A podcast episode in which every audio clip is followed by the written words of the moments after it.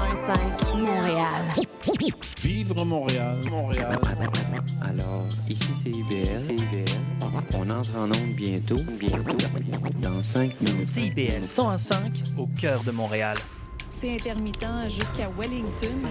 Vers la rive sud, congestion depuis Turcot, euh, parce qu'on a eu un accident tout à l'heure sur la 132. Bon, mais c'est clair, tu vas être en retard. Ouais, cool. J'ai de la gym. Parce que la 132 demeure encore occupée. Il est 9 h. CIBL. 101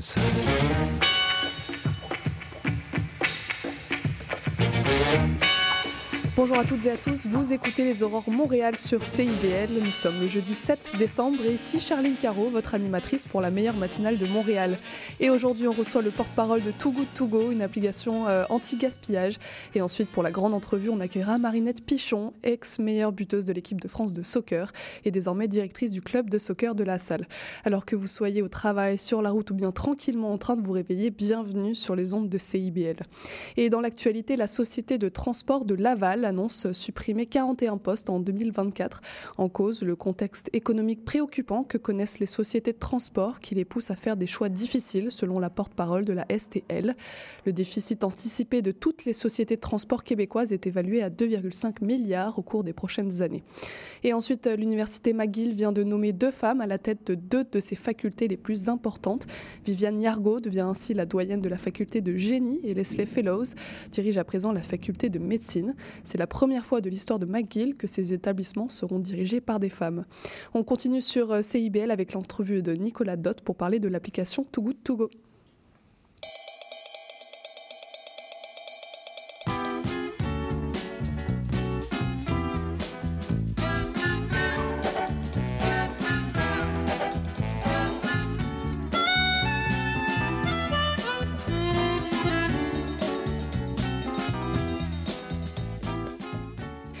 Je reçois Nicolas Dott, gestionnaire de relations publiques chez Too Good To Go, traduisible par euh, Trop Bon pour être jeté, une application euh, anti-gaspillage. Bonjour Nicolas. Bonjour Charline, merci de me recevoir. Eh ben avec plaisir. Too Good To Go, c'est donc euh, une application qui permet d'aller récupérer des invendus chez les commerçants. Est-ce que vous pourriez un peu nous détailler la démarche pour ceux qui ne vous connaissent pas? Bien sûr, donc en effet Too Good To Go a été lancé en 2016 en Europe, en France et au Danemark, et veut être une solution offerte aux consommateurs et aux commerçants pour sauver de la nourriture au quotidien. Donc l'application met en relation les consommateurs et les commerces alimentaires en tout genre qui ont des surplus des invendus à la fin de la journée, et en un seul clic, en tant que consommateur, on peut sauver des paniers d'invendus au moins à la moitié du prix. Donc c'est un concept qui se veut gagnant pour le consommateur, pour le commerçant et pour l'environnement quand on sait que le gaspillage alimentaire représente environ 10% des émissions de gaz à effet de serre dans le monde. On va y revenir euh, sur euh, ce constat euh, qui vous a motivé à créer cette application, mais donc en fait chaque utilisateur peut utiliser son, son application, l'ouvrir, voir que telle boulangerie offre, je sais pas, un, un lot de, de, c'est des de boulangerie. ouais, ça. En fait, C'est c'est ça. des paniers surprises et donc pour quelques dollars, on peut avoir un tas d'invendus qui sont pour autant de bonne qualité. Exactement. En en effet, il y, a, il y a plus de 1500 commerces alimentaires à l'échelle du Grand Montréal, donc incluant évidemment euh, les régions de Laval et la région de Longueuil, qui s'offrent de la nourriture à chaque jour sur l'application. Donc, euh, il y a des boulangeries comme l'Amour du Pain, par exemple, euh, à Montréal, mais aussi à Boucherville et à Brossard. Euh, donc, dans le cas de l'Amour du Pain, par exemple, ça peut être en effet des produits de boulangerie. Donc, on sait qu'on va avoir accès à des produits de boulangerie. Après, savoir si ça va plutôt être des chocolatines, euh, un peu de baguettes ou un peu de croissant ou quelques sandwichs, ça va dépendre des invendus du jour. Ça, c'est sûr. C'est la surprise. C'est la surprise. Ça concerne donc des épiceries, des ou- boulangeries, mais aussi des restaurants. C'est quoi l'intérêt pour ces commerçants?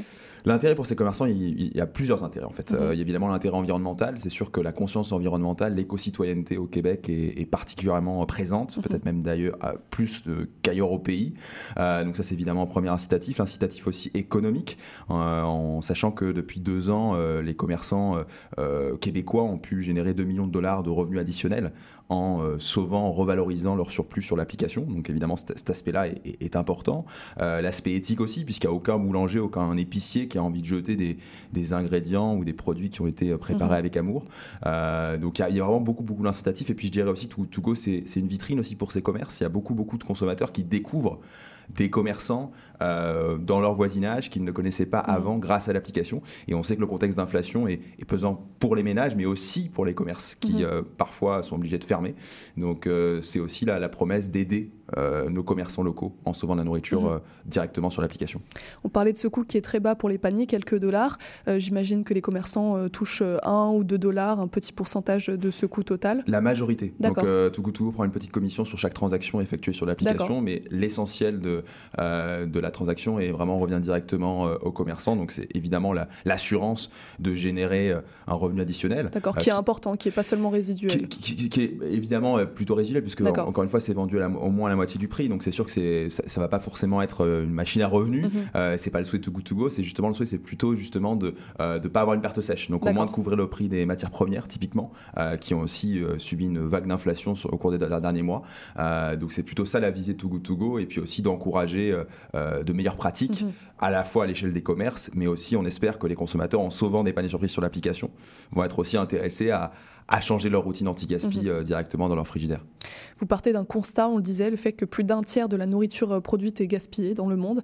C'est un chiffre qui est tout simplement immense. Est-ce que le grand public est au courant de ce chiffre? Est-ce qu'il y est sensible?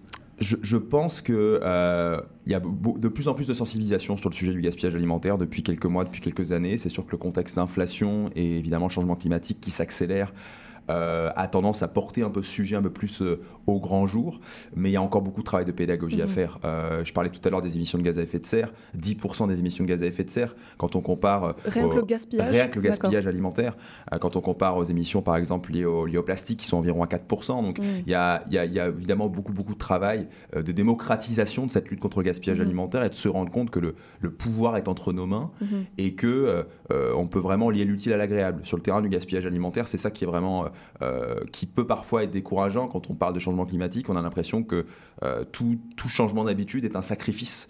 Euh, il va être fait pour autrui, pas forcément pour soi-même. Et le, le gaspillage alimentaire, sauver de la nourriture, c'est la promesse de poser un geste concret tangible sur, le, sur les émissions de gaz à effet de serre et aussi d'aller sauver de l'argent. Mhm. Et dans le contexte actuel, ça, cet incitatif économique a tendance à séduire un grand nombre de Mhm. consommateurs. Les supermarchés sont une grande source de gaspillage alimentaire. Chaque année au Canada, euh, 1,3 million de tonnes de nourriture sont jetées euh, par les supermarchés, euh, selon un chiffre que j'ai vu sur Greenpeace. Mm. Est-ce que les grandes enseignes sont présentes sur l'application ou On pas en, de, on en a de plus en plus, Mhm. Charline. C'est sûr que c'est euh, dans nos objectifs euh, à long terme, c'est aussi d'avoir de, de plus en plus de, de grandes marques, en effet, pour avoir un, un impact qui, qui- qui s'accroît.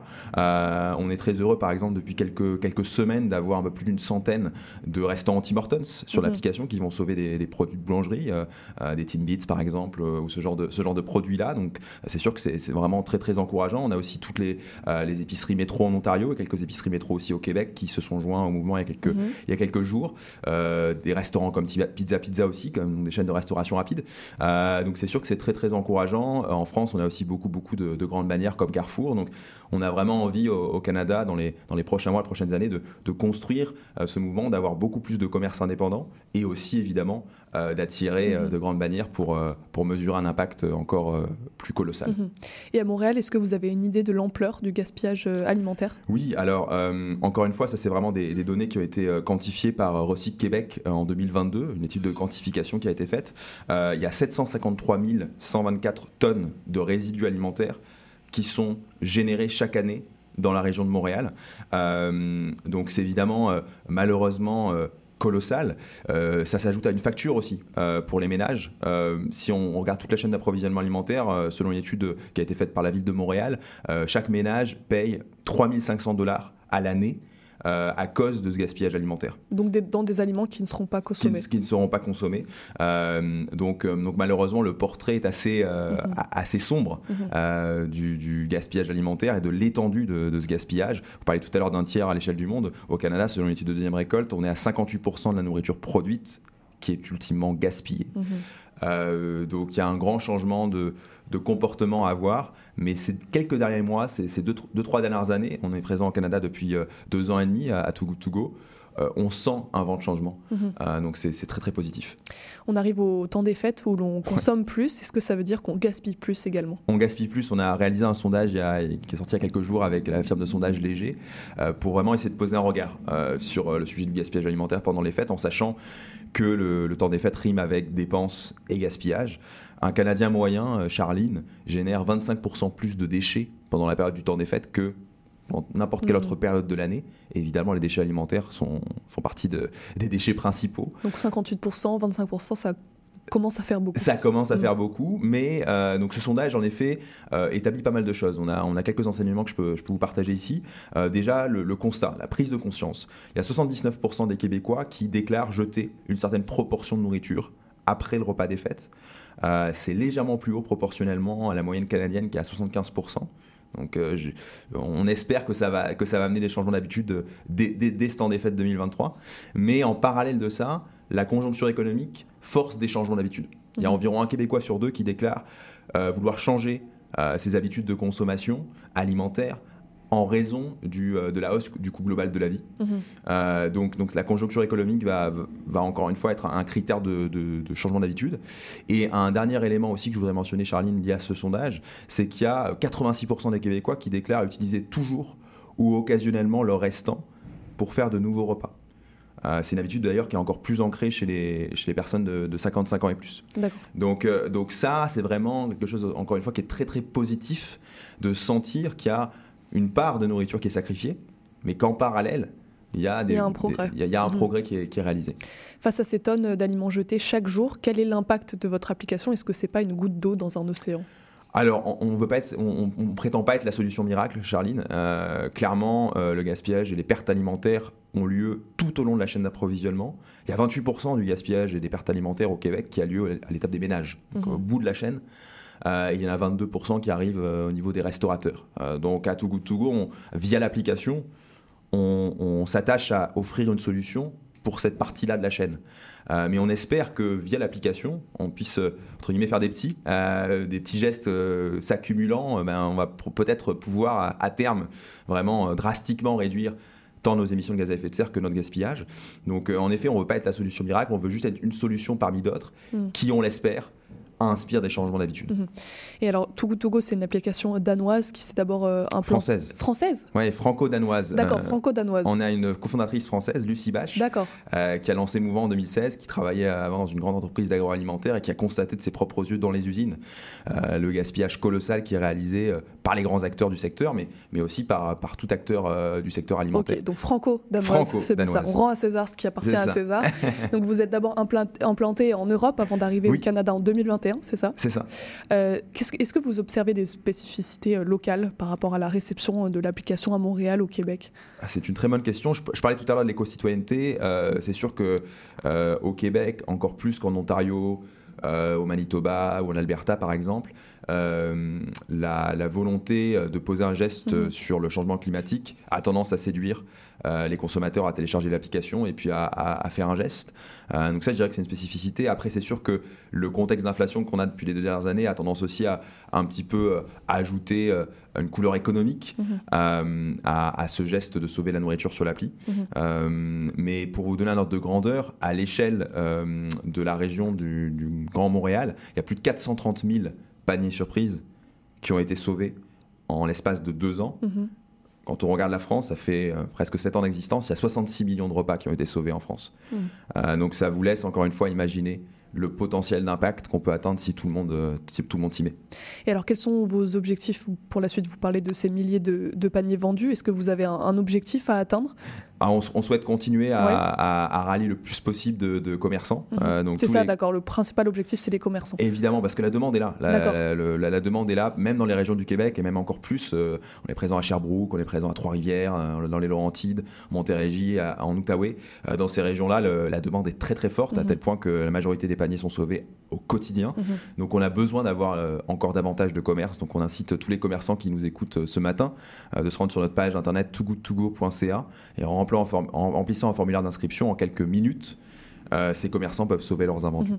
Parce que malgré tout, Too Good To Go, c'est pas la source principale euh, d'achat d'aliments pour les particuliers, parce qu'on doit faire euh, plusieurs kilomètres euh, entre chaque euh, commerce. Est-ce qu'on a besoin de plus d'initiatives anti-gaspillage pour que ça devienne vraiment un modèle de consommation majoritaire, le fait de consommer anti-gaspi Entièrement, euh, il y, y a 4% seulement des surplus alimentaires qui sont redistribués et Mhm. recollectés à des fins de consommation humaine au pays, selon une étude de deuxième récolte. Donc la quantité de denrées comestibles qui ont une durée de vie très courte, donc qui, euh, euh, qui doivent être consommées très rapidement, mais qui sont encore parfaitement délicieux, à écouler, à redistribuer, euh, est colossal. Donc on a, on a évidemment besoin de, de beaucoup, beaucoup d'initiatives Mhm. pour s'emparer de ce- cet enjeu.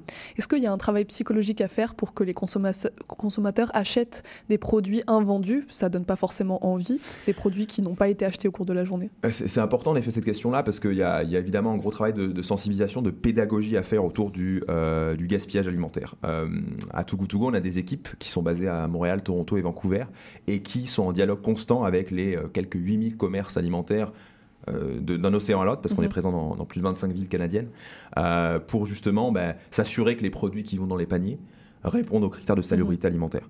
Euh, donc ça, ça c'est évidemment le, le premier aspect. Le deuxième aspect, c'est le travail de pédagogie à faire au- au- auprès des consommateurs. Euh, je, pense- je- je par- je prends un, un exemple typique, les dates de meilleur avant. Mhm. Une date de meilleur avant ne veut pas dire mauvais après.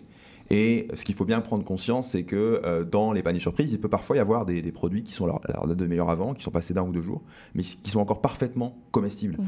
Euh, quand vous allez en épicerie, par exemple, et que vous allez au rayon, euh, au rayon fruits et légumes, il n'y a pas de date de meilleur avant sur les, les fruits et légumes. Vous allez utiliser vos sens, vous allez sentir, observer, goûter peut-être pas dans les, dans les supermarchés, mais en tout cas, vous allez déjà utiliser ces deux sens-là pour savoir si, vous, si, si, si ce produit doit être Mhm. mis dans votre, dans votre panier. Euh, donc, on encourage évidemment euh, les consommateurs à, à questionner Mhm. ces habitudes qui sont très très ancrées dans notre, dans notre vie, dans notre quotidien, et qui euh, ultimement euh, génèrent du gaspillage. Mhm.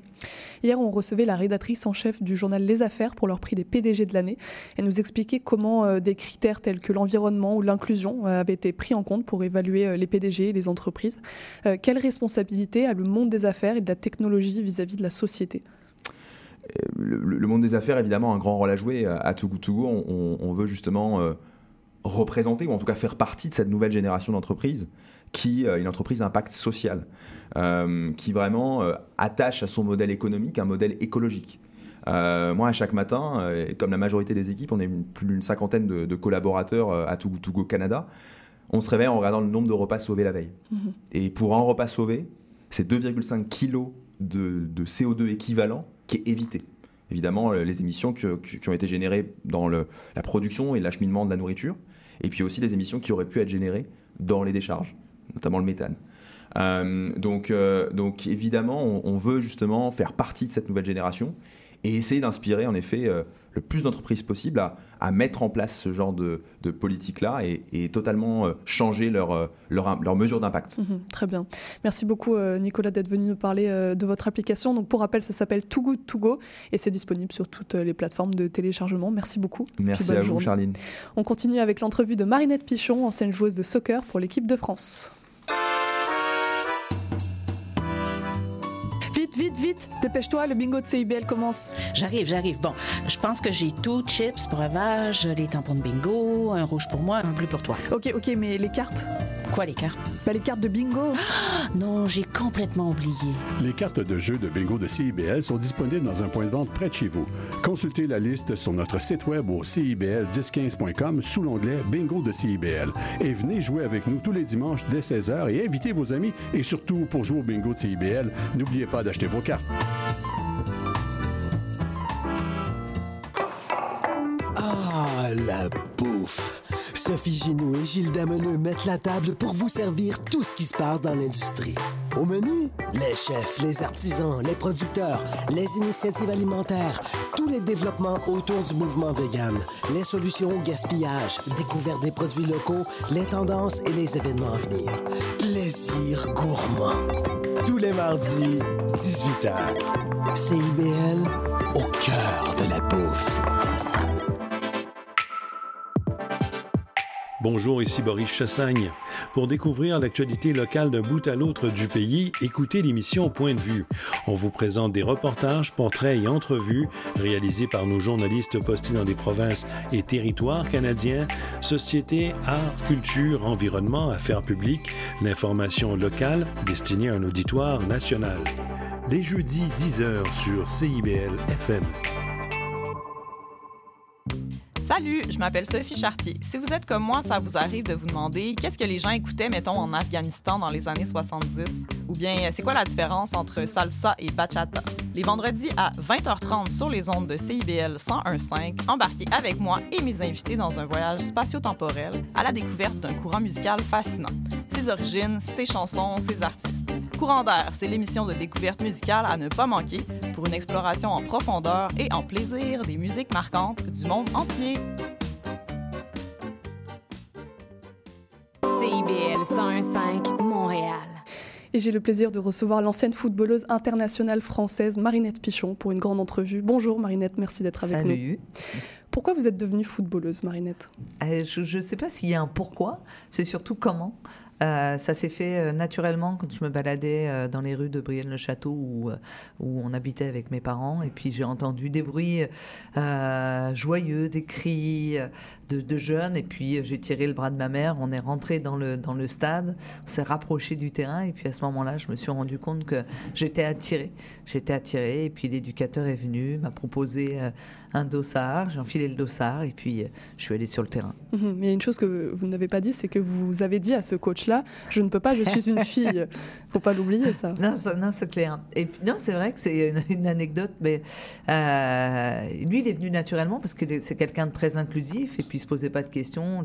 Les enfants à 5 ans, tu t'interroges pas de savoir si oui ou non euh, le sexe va faire la différence sur le terrain. Et il est venu euh, avec une démarche euh, affirmée pour me donner ce dossard. Et en effet, j'ai répondu, mais je peux pas, je suis une fille. Il a dit, allez, prends le dossard et puis euh, enchaîne. Et à partir de là, le ballon m'a collé au pied et, euh, et j'ai pris beaucoup de plaisir. Et 30 ans plus tard, vous étiez la meilleure buteuse de l'équipe de France, donc comme quoi, faut pas toujours s'écouter. Non, c'est clair. Et puis, il faut briser ces stéréotypes. Et, et il l'a fait. C'est lui qui m'a tendu la, la main, finalement.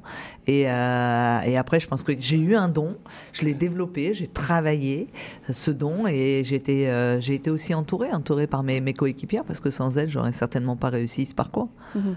Est-ce que vous pensez qu'aujourd'hui, les petites filles se disent encore qu'elles ne peuvent pas jouer au foot parce qu'elles sont des petites filles Ouais.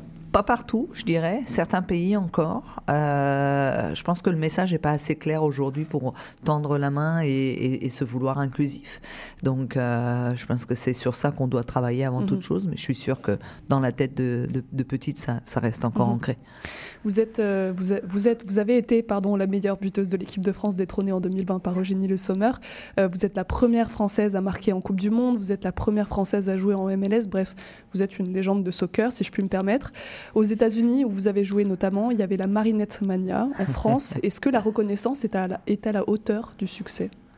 Euh, je pense qu'aux États-Unis, la reconnaissance était à la hauteur du succès. Euh, en France, euh, c'est venu un peu plus tard parce qu'il a, a fallu enfoncer des portes, euh, des portes. Et puis, euh, j'ai surtout fait preuve d'une grande gueule, je pense, pour dire que ce n'était pas normal à ce moment-là d'être obligé de, montrer euh, les résultats et les performances qu'on faisait outre-Atlantique, que je faisais outre-Atlantique pour avoir un statut de, joueur et de joueuse de haut niveau. Donc, ça a changé. Après, moi, j'ai peut-être été chanceuse parce que j'ai été couvert, énormément couvert par tous les médias, toutes les, les, les, les télés, la presse écrite. À chaque jour, j'avais des ITV aux États-Unis. Je pense que moi, je n'ai pas forcément souffert de ça, mais aujourd'hui, euh, certaines joueuses en souffrent. Mhm.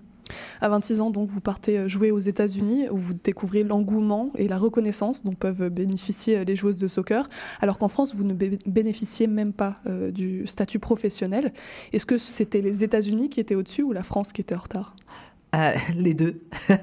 les États-Unis au-dessus et puis la France en retard. Euh, on parle de 2000, 2001.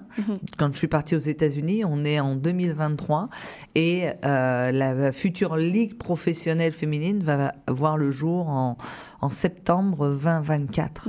Donc euh, on a ramé hein, derrière du côté de la fédération pour arriver à ça et, et je pense qu'aujourd'hui, à travers les résultats des filles euh, dans le championnat, euh, à travers leur qualification pour la finale de la Ligue des, des Nations, on, on commence à, à être reconnu. Est-ce que ça va être pérenne? J'en sais rien. Je le souhaite, en tout cas. Mais, euh, mais il va falloir plus de porte-parole, ça c'est Mhm. sûr. C'est ça parce qu'actuellement, les joueuses de soccer en France ne bénéficient toujours pas du statut professionnel, là où les Américaines, les Anglaises, les Espagnoles l'ont depuis bien longtemps. Qu'est-ce qui a bloqué des convictions, des Mhm. envies. Euh, je pense qu'au début de chaque projet, il y a des envies, il y a des personnes qui impulsent ça, euh, qui sont déterminées à, à développer, euh, à développer une ligue, à développer comment un championnat. Et si on n'a pas des personnes convaincues, c'est c'est compliqué. Parce que si on impose, on n'a pas l'adhésion euh, des, des, personnes euh, comme on devrait avoir. Et je pense que ça, c'est le premier point. Deuxième, deuxième point, c'est l'économie pour euh, faire un championnat professionnel, il faut injecter de l'argent. Au début, on ne sait pas si ça va être rentable ou si ce sera à perte. Mhm. Trois, il y a l'incertitude sportive. En France, quand on, quand on voit ça, il y a encore aujourd'hui trois équipes qui euh, font concurrence dans le championnat, et puis tu passes ces trois équipes, il n'y a plus rien qui se mhm. passe derrière. Donc je pense que c'est ça, avoir une incertitude sportive, avoir des structures de qualité pour recevoir euh, les joueuses et les supporters, et qu'on puisse tendre vers une mixité familiale qu'on puisse avoir toutes les générations euh, de, de, de, la famille au bord des terrains. Et, et ensuite, c'est une meilleure visibilité à travers les médias. Mmh. C'est-à-dire quand on voit les dispositifs de, de, Ligue, de Ligue 1 ou de MLS ou autre, on voit qu'il y, y, a un nombre de caméras suffisantes. En France, tu as une caméra. Et quand il pleut, il n'y a même personne pour essuyer le, le, la, la caméra. Donc c'est un peu dommage. Donc le niveau est professionnel, mais les moyens sont encore amateurs. Ouais, alors on est encore au niveau amateur et peut-être que les, le niveau sera professionnel et encore j'ai des doutes parce que si le championnat reste avec les mêmes équipes et mêmes équipes pardon et que l'enveloppe économique reste la même, il est difficile pour des clubs du bas de tableau de mhm. faire venir des joueuses talentueuses qui vont permettre de rivaliser avec des clubs comme Paris Saint-Germain, Lyon, euh, euh, qui sont un peu les deux seules Montpellier, équipes, qui sont un peu voilà PFC et, et, ça se voit d'ailleurs. Je ne sais pas si tu suis un peu la Ligue des mhm. Champions, mais la Ligue des champion, il y a trois clubs engagés, il y a deux défaites, euh, PSG et PFC, et puis tu as toujours Lyon qui, écrase tout le monde. Voilà, qui écrase tout le monde. Je connais bien cette ville, alors euh, oui, ah. en effet, Lyon écrase tout le monde. Vous avez milité euh, tout au long de votre carrière contre les inégalités de salaire entre les hommes et les femmes, contre les discriminations dans le monde du foot, et plus globalement pour la reconnaissance des footballeuses.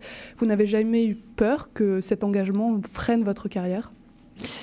Non, parce que euh, j'arrivais peut-être à dissocier les choses. Quand j'étais sur le terrain, je suis sur le terrain, je m'amuse, je joue, je m'éclate, je, fais ce qu'on me demande de faire, donc de marquer des buts.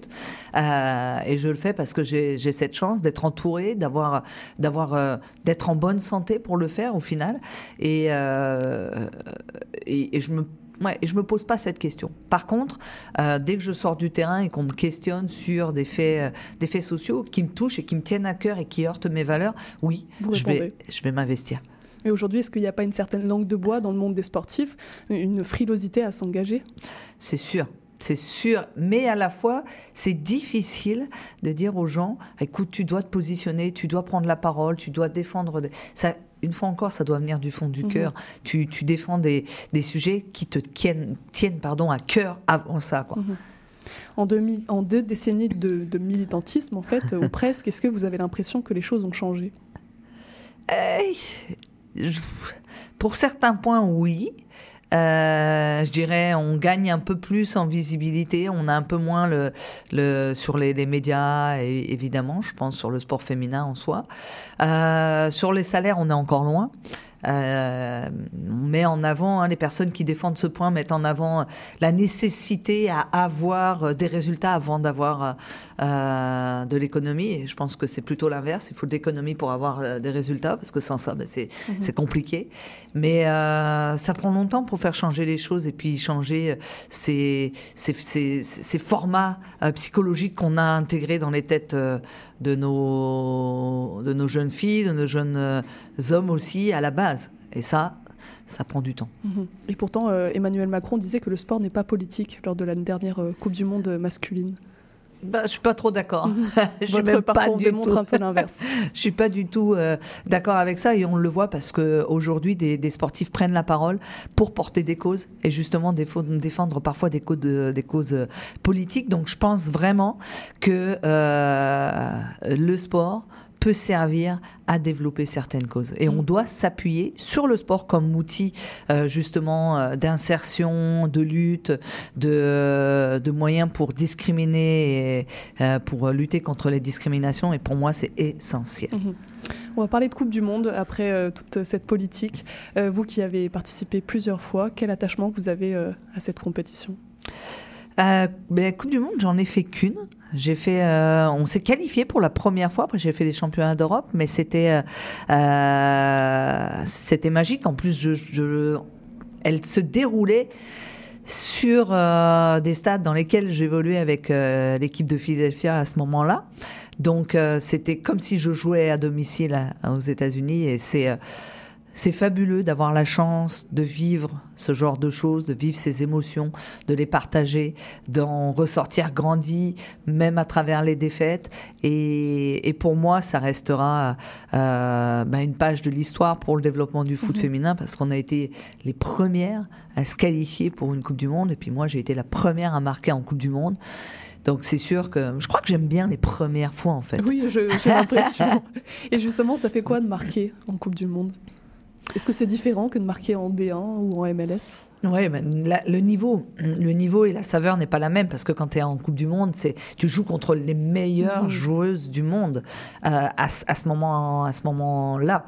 Donc c'est sûr que de, de marquer, de porter, puis de ressentir la ferveur du public, de ses coéquipières, de son staff, c'est quelque chose de magique. Et puis surtout, euh, c'est de te dire qu'à travers tes, tes capacités techniques, tu aides euh, l'équipe de France à aller plus loin. Mhm. Alors c'est sûr qu'on en ressort grandi.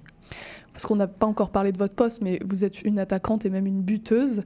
Euh, on le disait tout à l'heure, la première en France à marquer euh, en Coupe du Monde. Et pourquoi c'est un poste à part, comme vous l'avez déjà dit euh, auparavant. Je pense que c'est comme le poste avec les, les- les postes des gardiens, les attaquants et les gardiens, on est un petit peu frappés en fait, parce que il faut prendre des risques, il faut prendre des décisions, il faut que ce soit dans des dans des circonstances parfois très très très courtes où euh, tu as 3-4 secondes pour euh, prendre ta décision, à savoir si tu vas contrôler, si tu vas frapper direct, si tu vas euh, dribbler la joueuse, si tu vas monter dans les airs pour aller mettre euh, une tête. Je crois que il y a, l'instinct, il y a un côté instinctif qui est là et qui est présent avec euh, ce poste-là, ces postes-là notamment. Et puis, euh, quand un, gardien arrête, tu te dis bah, c'est bien, il a sauvé l'équipe. Et moi, maintenant, le prochain ballon, bah, il faut que je le mette au fond parce que faut que j'encourage cette dynamique-là.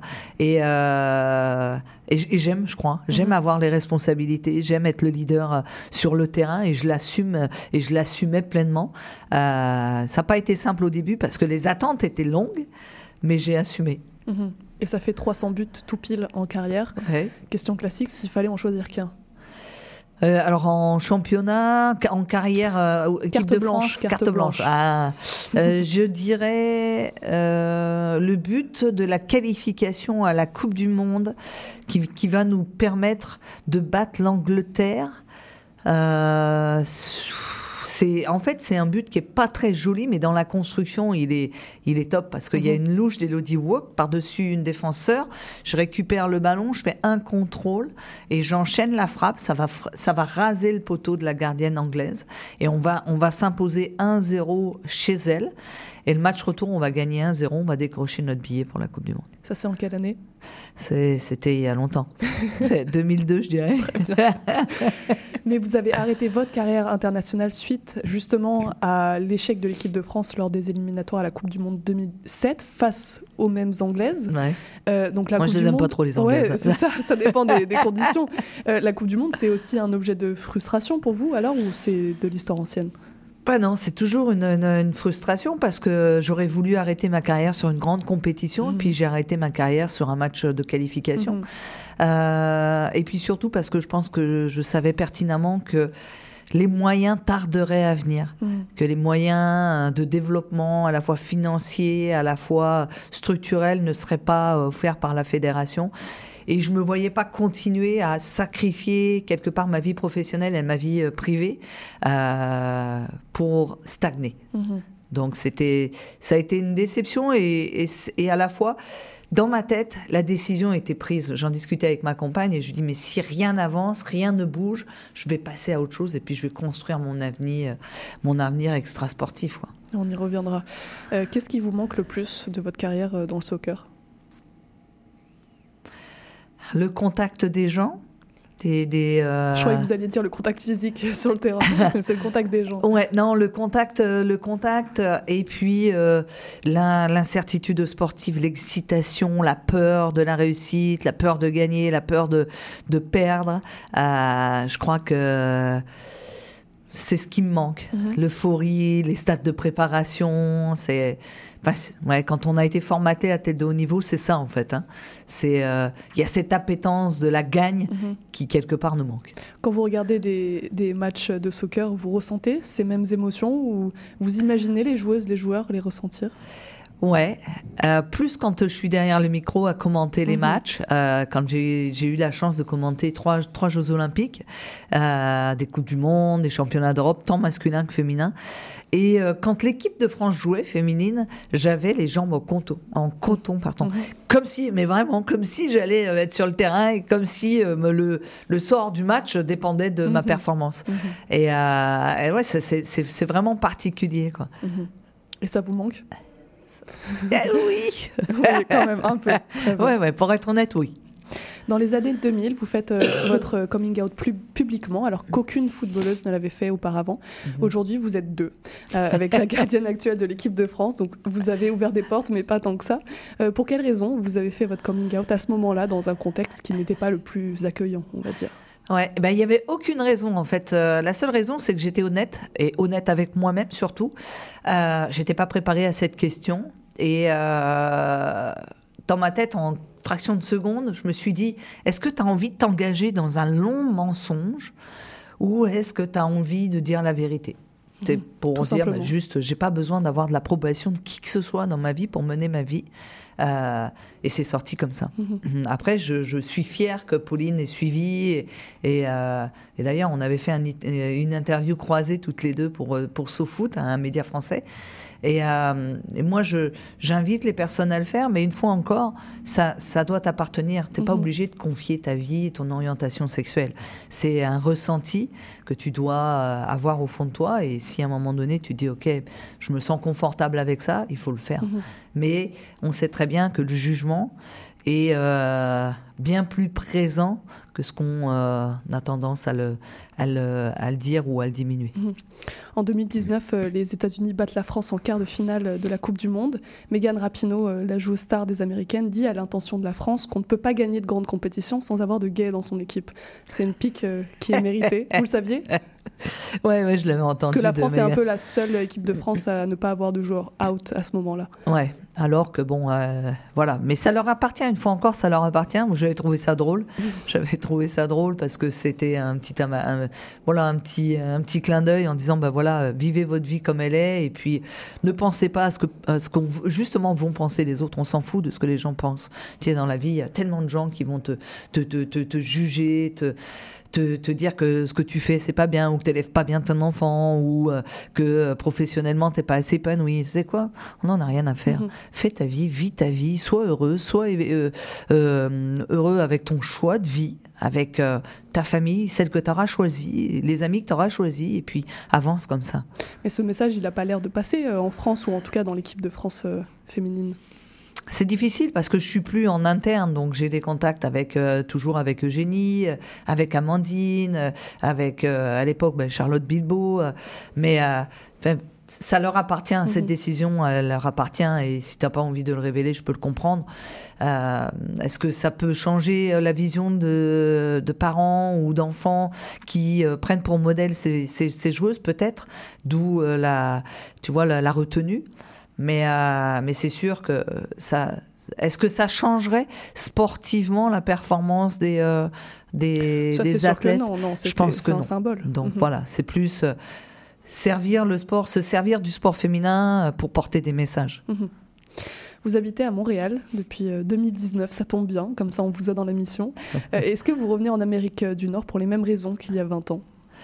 Euh, pour vivre un nouveau challenge, pour découvrir une nouvelle culture, donc il y y a de ça, pour aider au développement du soccer féminin. Donc oui, euh, aujourd'hui je suis directrice générale d'un club euh, qui s'appelle l'association mineure de La Salle. On compte presque plus de 1317 membres l'été et un peu plus de 500 l'hi- l'hiver.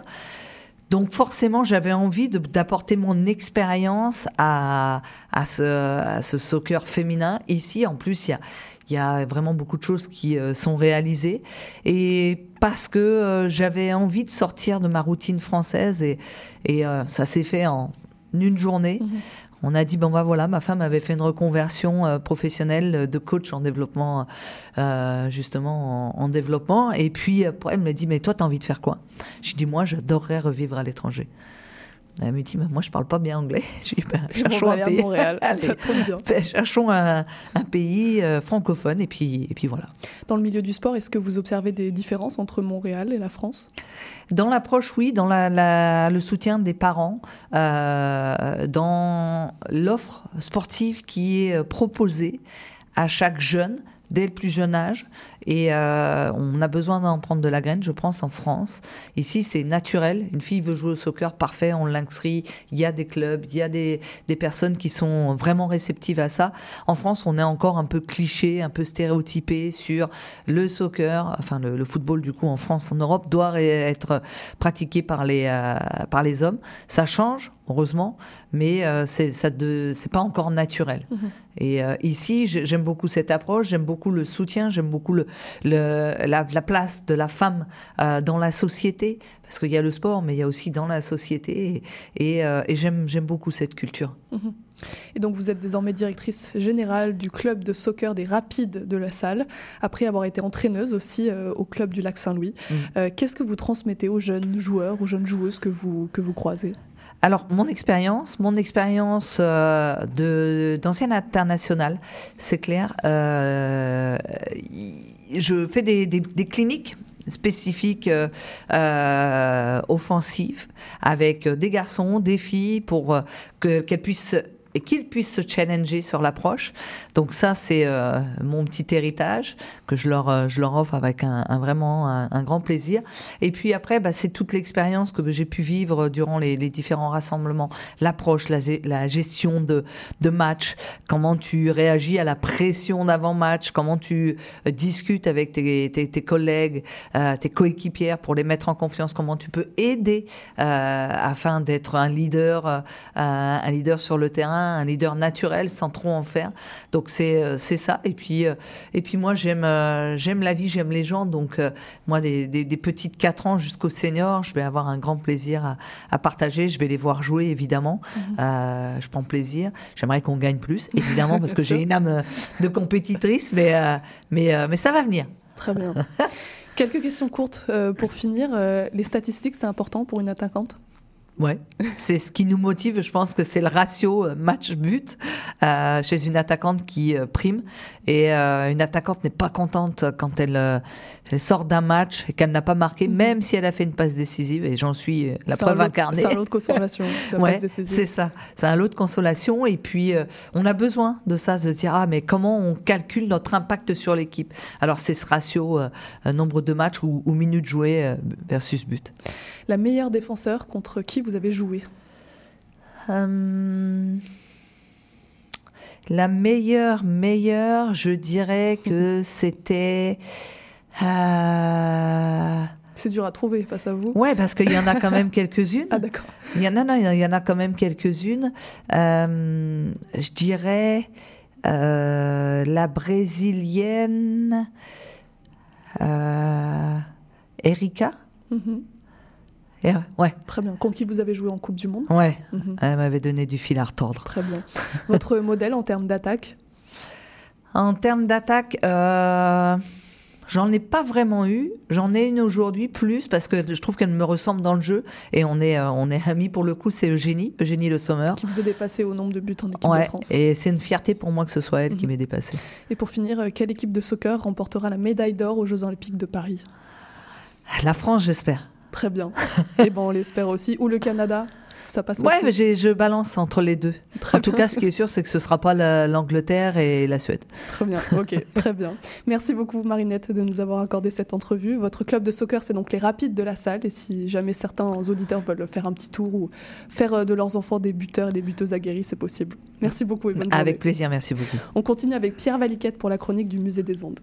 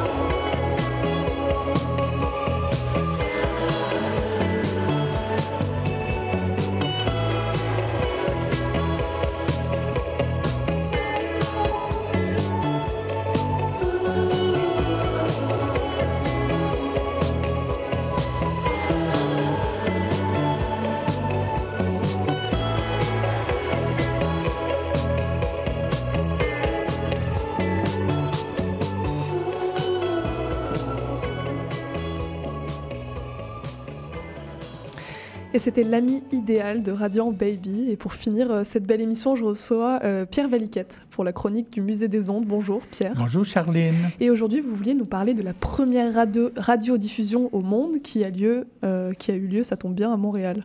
Qui a eu lieu à Montréal en 1919. Et euh, je vous parle de ça parce que euh, mardi cette semaine, nous avons eu une, des conférenciers au Musée des Ondes Émile Berliner où, euh, avec l'Institut Goethe, qui est ici au bout de la rue, là, qui n'est pas très loin du studio, euh, ils ont organisé au musée une présentation sur la première radio en Allemagne. Elle s'est produite trois ans après ce qui s'est passé à Montréal. Alors, ils étaient très intéressés pour ça. C'est le fun. Alors, euh, moi, je vais vous parler de ce qui s'est passé ici à Montréal, puis je vais essayer de vous mettre en contexte. Euh, nous, on est là, on fait de la radiodiffusion, mais il y a toute une histoire. Mhm. Et la majeure partie de cette histoire, elle s'est déroulée ici, euh, au Canada et à Montréal en particulier pour la radiodiffusion. Alors, avant, le, le début du siècle est une période extrêmement intéressante au niveau de, des inventions et des innovations dans tout ce qui se fait. Ah, il y a un jeune homme qui s'appelle Marconi, né en 1874 ou 75. Euh, qui vient d'une euh, d'une famille. Son père était était euh, italien et sa mère était irlandaise, mais pas n'importe quelle irlandaise. C'était la, la Marconi était le petit-fils de Jameson. Son grand-père c'était le gars du Jameson, le whisky irlandais. Alors notre ami Marconi venait d'une famille riche. Il n'est jamais allé à l'école formellement. Il a toujours eu des précepteurs qui lui ont enseigné. Et son père euh, l'appuyait. Il trouvait que son fils était génial, puis il l'appuyait dans tout ce qu'il voulait faire.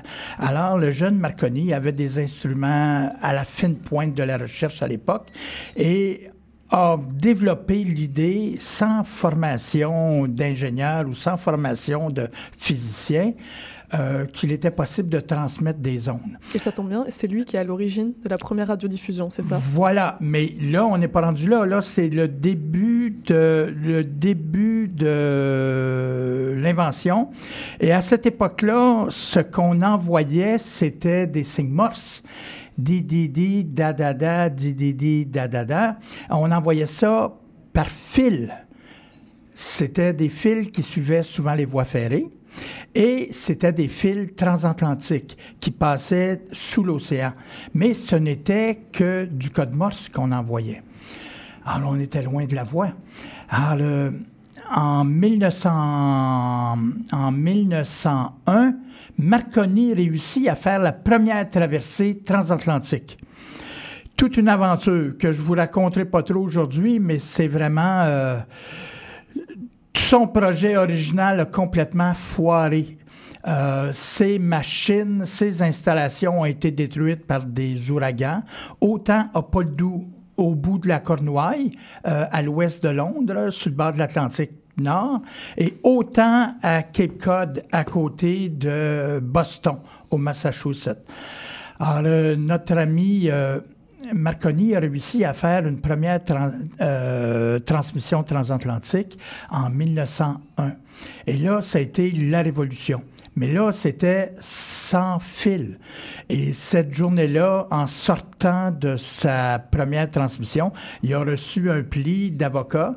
C'était les compagnies de télégraphe qui voulaient l'empêcher de mettre son invention sur le marché. En tout cas, petite histoire euh, amusante.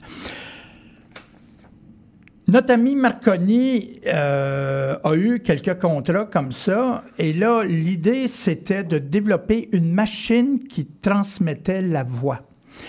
Et il a réussi à transmettre la voix euh, beaucoup plus tard euh, en utilisant une invention d'un Canadien qui s'appelle euh, Fessenden. Euh, Fessenden, né ici dans la région de, pas de la région de Montréal, mais dans les cantons de l'Est, à Bolton Est. Et euh, ça s'est fait un petit peu plus tard. Il y a eu la guerre de 39-45, tout ça. Mais ce qui est intéressant de rappeler, c'est que au Québec, à cette époque-là, il y avait des il y collèges techniques qui enseignaient à nos jeunes euh, comment utiliser des télégraphes, comment utiliser, euh, comment transmettre des ondes? Oh, je vais aller euh, plus rapidement. À utiliser des ondes pour communiquer. Et les gens communiquaient de chaque côté du Saint-Laurent entre collèges. Ah, C'était très intéressant. Alors, le- en mille, c'est les gens ici du bord du fleuve, c'est sans doute les premiers qui ont entendu les messages du Titanic là, en 1914, le Save Our Soul ou l'autre, c'était pas ça qu'ils avaient envoyé. Anyway. Ici à Montréal, Marconi a organisé en 1919 une, la première émission de radio qui s'est faite euh, sur les terrains derrière l'ETS, ici, pas loin, en descendant la rue, au coin de la rue Peel et de la rue Williams. Et euh, ces gens-là, euh, et il a réussi à faire une, à, à transmettre une émission qui a été captée à Londres, pas à Londres, à, à Ottawa. Et euh, à Ottawa, il y avait le congrès de la Société royale du Canada, les scientifiques. Alors, ça a été un, un bal, ça a été super intéressant. Tout le monde était excité, excité, excité. Et on a transmis pendant cette émission-là de la musique et c'est là que c'est intéressant et c'est le lien avec euh, le musée des ondes Émile Berliner et la Berliner gramophone. Celui qui était le vice-président de la Berliner à l'époque, Herbert Berliner, avait apporté un gramophone dans la station et faisait jouer son gramophone. Alors la musique qui a été transmise, c'était vraiment de la musique sans doute enregistrée ici à Montréal sur un appareil de Berliner et la- ça a été transmis pour la première fois de la musique sur la radio. Et transmis vers Ottawa, c'est ça? Partout, ben partout. Mais, à Ottawa- mais là, il y avait personne qui avait vraiment des récepteurs. Donc, est-ce qu'il y a des gens qui ont écouté? Ben oui, il y a des gens qui ont écouté. Et à partir de là, on a continué. C'est des intellectuels, c'est ça, qui ont écouté, des scientifiques? C'était des scientifiques, c'était des professeurs, c'était des chercheurs, sans doute des politiciens. Et à partir de ce moment-là, euh, Marconi a continué à émettre euh, chaque jour, pendant un créneau, une période très spécifique, de la musique, de la voix, toutes sortes de choses. Ah, c'est euh, pas mal de fun. Pourquoi ça s'est passé à Montréal et non pas ailleurs? Ben, Montréal, à l'époque, c'était riche, là, hein, quand on parle du, du euh, square, le, Golden Square Mile, le mille carré doré, il y avait une... euh, une accumulation de richesses à Montréal. Il y avait des gens intellectuellement euh, allumés et aussi des gens très riches. Alors, ça se passait ici.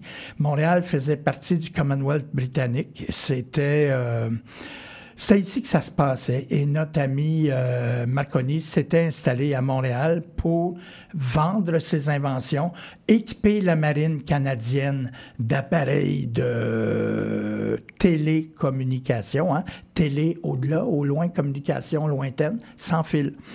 Alors, euh, c'était ici que ça s'est fait. Ça s'est pas fait à Paris, ça s'est pas fait à Berlin, à Londres, à New York, ça s'est fait À ici, Montréal. à Montréal. Merci Pierre pour cette histoire. On peut retrouver euh, toute l'histoire justement euh, de la radiodiffusion à votre musée, le musée des ondes Émile Berliner. Mieux que ça, vous pouvez aller sur le site web euh, du musée et vous avez une exposition complète sur le centenaire de la radiodiffusion. Et on a publié un livre euh, pendant ce centenaire-là qui est disponible sur Internet ou au, au musée. Et Mais qui s'appelle, invite- La radio, une histoire d'innovation canadienne. Voilà. Très bien. Merci Voilà. beaucoup Pierre pour Merci euh, toutes ces informations.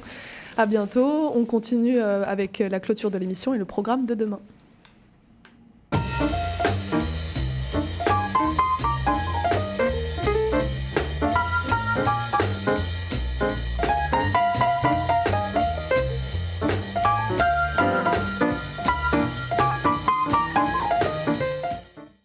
Et pour nous, euh, l'émission d'aujourd'hui touche déjà à sa fin. Je remercie euh, Nicolas Dott, Marinette Pichon et puis Pierre Valiquette pour euh, leur venue au micro des Aurores Montréal. À la mise en onde et aux choix musicaux, c'était Maurice Bolduc que je remercie pour sa précieuse assistance. Demain à 8h, c'est la rediffusion des meilleurs moments de la semaine. Alors si vous avez loupé quelques entrevues, n'hésitez pas à vous brancher sur CIBL. Si vous souhaitez réécouter cet épisode ou ceux des jours précédents, c'est possible aussi. Vous pouvez vous rendre sur notre site web au cibl105.com ou sur les plateformes de podcast Balade au Québec, Apple Podcasts ou Spotify. C'était Charline Caro sur CIBL. Je vous remercie pour votre écoute et je vous dis à lundi pour une nouvelle émission en direct.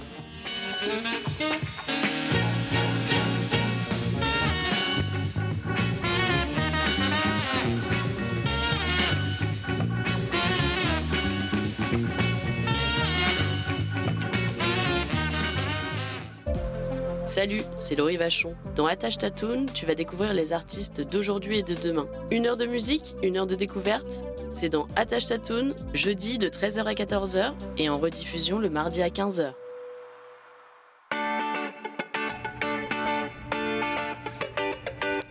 Bonjour et bienvenue dans l'émission Un monde d'artistes. Je suis Louise Anneau et chaque mercredi de 1h à 1h30, nous découvrirons ensemble l'histoire d'un ou d'une artiste en tout genre. À la manière d'une histoire, nous retracerons sa vie, son parcours, ses rencontres et son empreinte. Nous parcourrons différentes disciplines théâtre, danse, musique, cirque et bien d'autres encore. Vous l'aurez compris, à chaque semaine son artiste et à chaque épisode son univers. Alors je vous donne rendez-vous tous les mercredis à 1h dans un monde d'artistes sur CIBL. Le cowboy urbain. à cheval de ma Tous les jeudis de 16 à 18 heures. Les heures de pointe, tu trouves ça normal? Mon nom est Jason Dupuis, je suis un obsédé de musique country. On orange toute la semaine. Je vous propose des entrevues, des performances et des grands classiques. La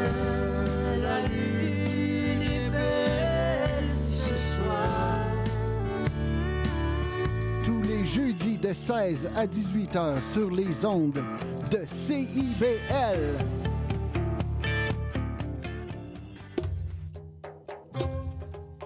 Trésor d'Orient est un programme musical artistique animé par Sami Hilal qui met en lumière les figures de la musique arabe, qu'il s'agisse de chanteurs, compositeurs, poètes et écrivains. Ce programme vise également à clarifier les formes musicales arabes et inclut une station qui parle de musiciennes et de musiciens les plus importants du monde arabe et leurs compositions.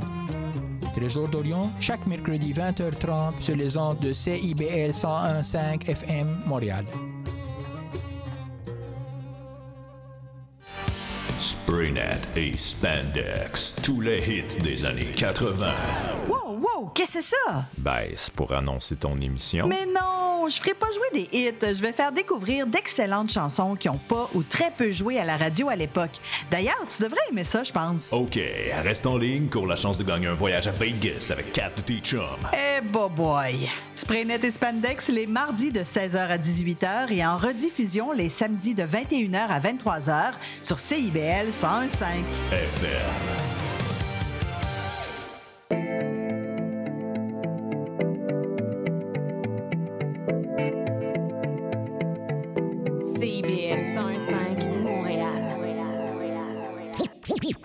Montréal, Montréal.